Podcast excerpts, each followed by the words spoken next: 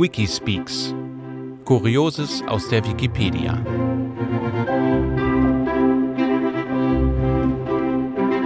Episode 3 Die Bielefeld-Verschwörung.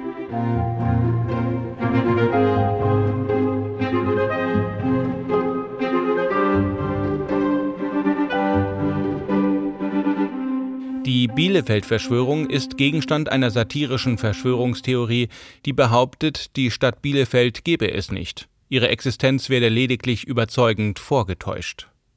Die Theorie erschien erstmals 1994 im deutschsprachigen Usenet und kursiert seither als Dauerwitz im Internet und wurde so Teil der Internetfolklore. Sie wird als Beispiel genutzt, um die in sich geschlossene, unangreifbare Argumentationsstruktur von Verschwörungstheorien aufzuzeigen. Inhalt Die Verschwörungstheorie behauptet, dass die Stadt Bielefeld nicht existiere, sondern sämtliche Hinweise auf ihre Existenz nur Teil und Werk der groß angelegten Bielefeld-Verschwörung seien. Die Existenz der Stadt Bielefeld werde der Bevölkerung vorgetäuscht, um an dieser Stelle etwas ganz anderes zu verbergen. Die unbekannten Drahtzieher der Beschwörung werden meist nur geheimnisvoll als Sie immer in Großbuchstaben bezeichnet. Hinter ihnen werden beispielsweise die CIA, der Mossad oder Außerirdische vermutet, die ihr Raumschiff als Universität getarnt haben. Eine Version vermutet an der Stelle der vorgetäuschten Stadt gar den Eingang nach Atlantis. Sämtliche Fotos aus Bielefeld seien tatsächlich in anderen Städten aufgenommen und Stück für Stück zu einem fiktiven Stadtbild montiert worden. Als Beleg werden auch Fahrzeiten von Zügen angeführt, die zum Halt auf dem angeblichen Bielefelder Bahnhof erstaunlich wenig Zeit benötigen. Autos mit der Ortskennzeichnung BI auf dem Nummernschild würden auch nur zu Tarnungszwecken auf die Reise durch Deutschland geschickt. Ursprung auf einer Studentenparty im Jahr 1993 rutschte einem Bekannten des deutschen Informatikers Achim Held, damals Informatikstudent in Kiel, der Satz Das gibt's doch gar nicht heraus, als ihm jemand aus Bielefeld gegenüberstand. Die Idee einer entsprechenden Verschwörung wurde im Umfeld von Held weitergesponnen, zu dem auch ein Leser von Esoterikmagazinen gehörte. Eine Rolle spielte hierbei auch, dass im Herbst 1993 die Autobahnabfahrten nach Bielefeld wegen Großarbeiten zeitweilig gesperrt waren. Die erste bekannte öffentliche Erwähnung der Bielefeld-Verschwörung stammt von Held und wurde am 16. Mai 1994 im Usenet in der Newsgroup de.talk.bizarre veröffentlicht. Helds Absicht war es dabei, gängige Verschwörungstheorien ins Lächerliche zu ziehen. Die Auswahl der Stadt war Zufall. In Texten der Verschwörungstheorie wird der verräterische Name Bielefeld meist vorsichtshalber durch B, E, E, E, D, B, Stern, LF, Stern, LD, BLFLD, Bielefake oder B-Wort ersetzt. Reaktionen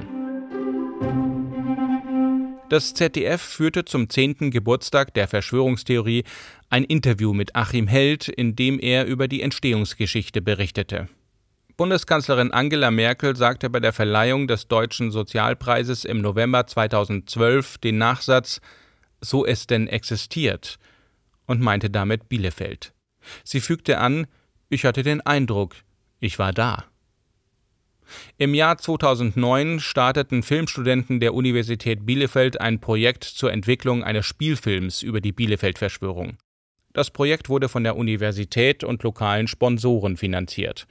Neben Achim Held beteiligten sich auch einige wenige Profis an dem Projekt, wie die Schauspielerin Julia Kahl und der Kameramann Alexander Böke. Das Drehbuch wurde von Thomas Walden geschrieben. Der Film wurde am 2. Juni 2010 in Bielefeld uraufgeführt. Von der Stadt Bielefeld selbst wird die Bielefeld-Verschwörung unterschiedlich wahrgenommen. Einerseits schaffen Anfragen in Form von E-Mails einen Bearbeitungsbedarf, andererseits wird das Thema vom Stadtmarketing aufgegriffen. So stand zum Beispiel die 800-Jahr-Feier der Stadt 2014 unter dem Motto Das gibt's doch gar nicht. Ähnliche Verschwörungstheorien. Die Bielefeld-Verschwörung ist bei weitem nicht die einzige ihrer Art. Ähnliche satirische Verschwörungstheorien wurden über den brasilianischen Bundesstaat Acre aufgestellt, ebenso über die italienische Region Molise, den mexikanischen Bundesstaat Tlaxcala, Finnland als Ganzes, Australien als Ganzes, die belgischen Städte Hasselt und Anden, die chilenischen Städte Rancagua und Combarbala, die kolumbianische Stadt Barranca Bermeja, die argentinische Provinz La Pampa, die niederländische Provinz Drenthe, über den ungarischen Plattensee, die rumänische Stadt Zalau, die Stadt Bras-Panon auf der Insel Réunion, die israelischen Städte Nes Ziona und Petah Tikva und der US-Bundesstaat Wyoming. Das Ende der Bielefeld-Verschwörung? Im August 2019 lobte das Stadtmarketing Bielefeld unter dem Namen die Bielefeld Million ein Preisgeld in Höhe von einer Million Euro für denjenigen aus, der schlüssige Beweise für die Nichtexistenz der Stadt vorlegen kann. Das Thema wurde weltweit von Medien aufgegriffen und erreichte mehr als 500 Erwähnungen, darunter in der BBC, Radio Canada, The Sydney Morning Herald und in der New York Post. Am 17. September wurde der Wettbewerb für beendet erklärt. Kein Teilnehmer hätte eine Nichtexistenz der Stadt beweisen können, und das Geld bleibt daher unangetastet. Die Stadt sieht ihre Existenz daher als abschließend erwiesen und die Verschwörung für beendet. Zu ihrem Gedenken wurde in der Bielefelder Altstadt in der Nähe des Leineweber Denkmals ein Findling aufgestellt.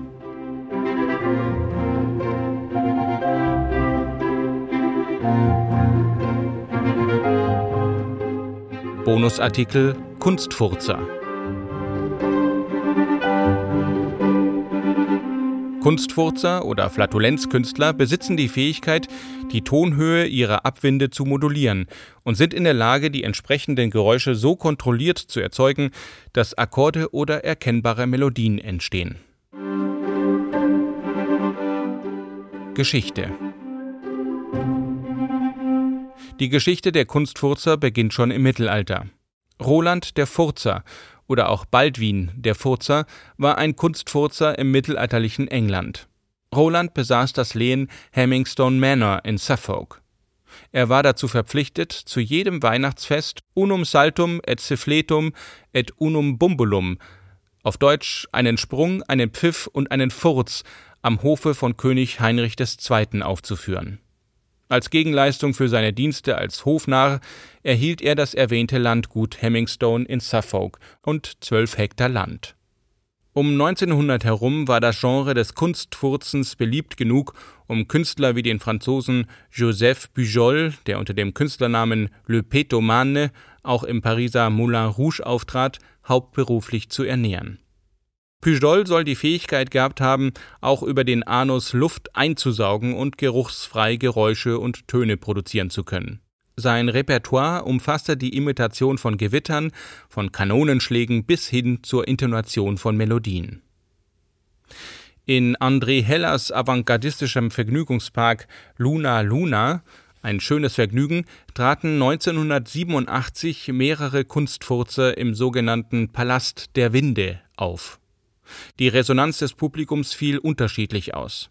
Während einige Gäste begeistert waren, warfen andere den Veranstaltern vor, die Geräusche kämen lediglich vom Tonband. Einer der heute bekanntesten Kunstfurzer ist der Brite Paul Oldfield, der unter dem Pseudonym Mr. Methane auftritt. Obwohl er sich im Jahr 2006 zur Ruhe setzen wollte, tritt er gelegentlich noch auf, etwa im Oktober 2009 in der RTL-Show Das Supertalent oder 2020 in Balls für Geld mache ich alles auf Pro7. Bekannt ist auch der US-Amerikaner Will the Farter, der durch Auftritte in der Howard Stern Show und Jackass bekannt wurde. Kunstfurzer in Kunst und Literatur.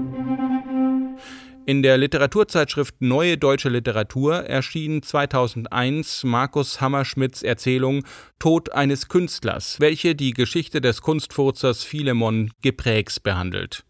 In einigen Folgen der Serie South Park sowie dem darauf basierenden Film taucht das fiktive kanadische Furz-Komiker-Duo Terence and Phillip auf.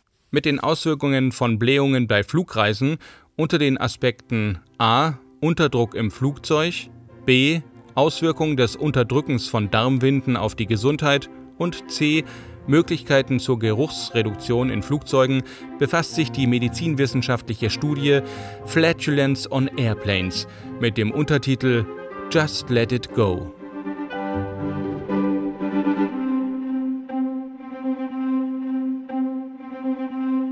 Hier noch ein Tonbeispiel eines Furzes.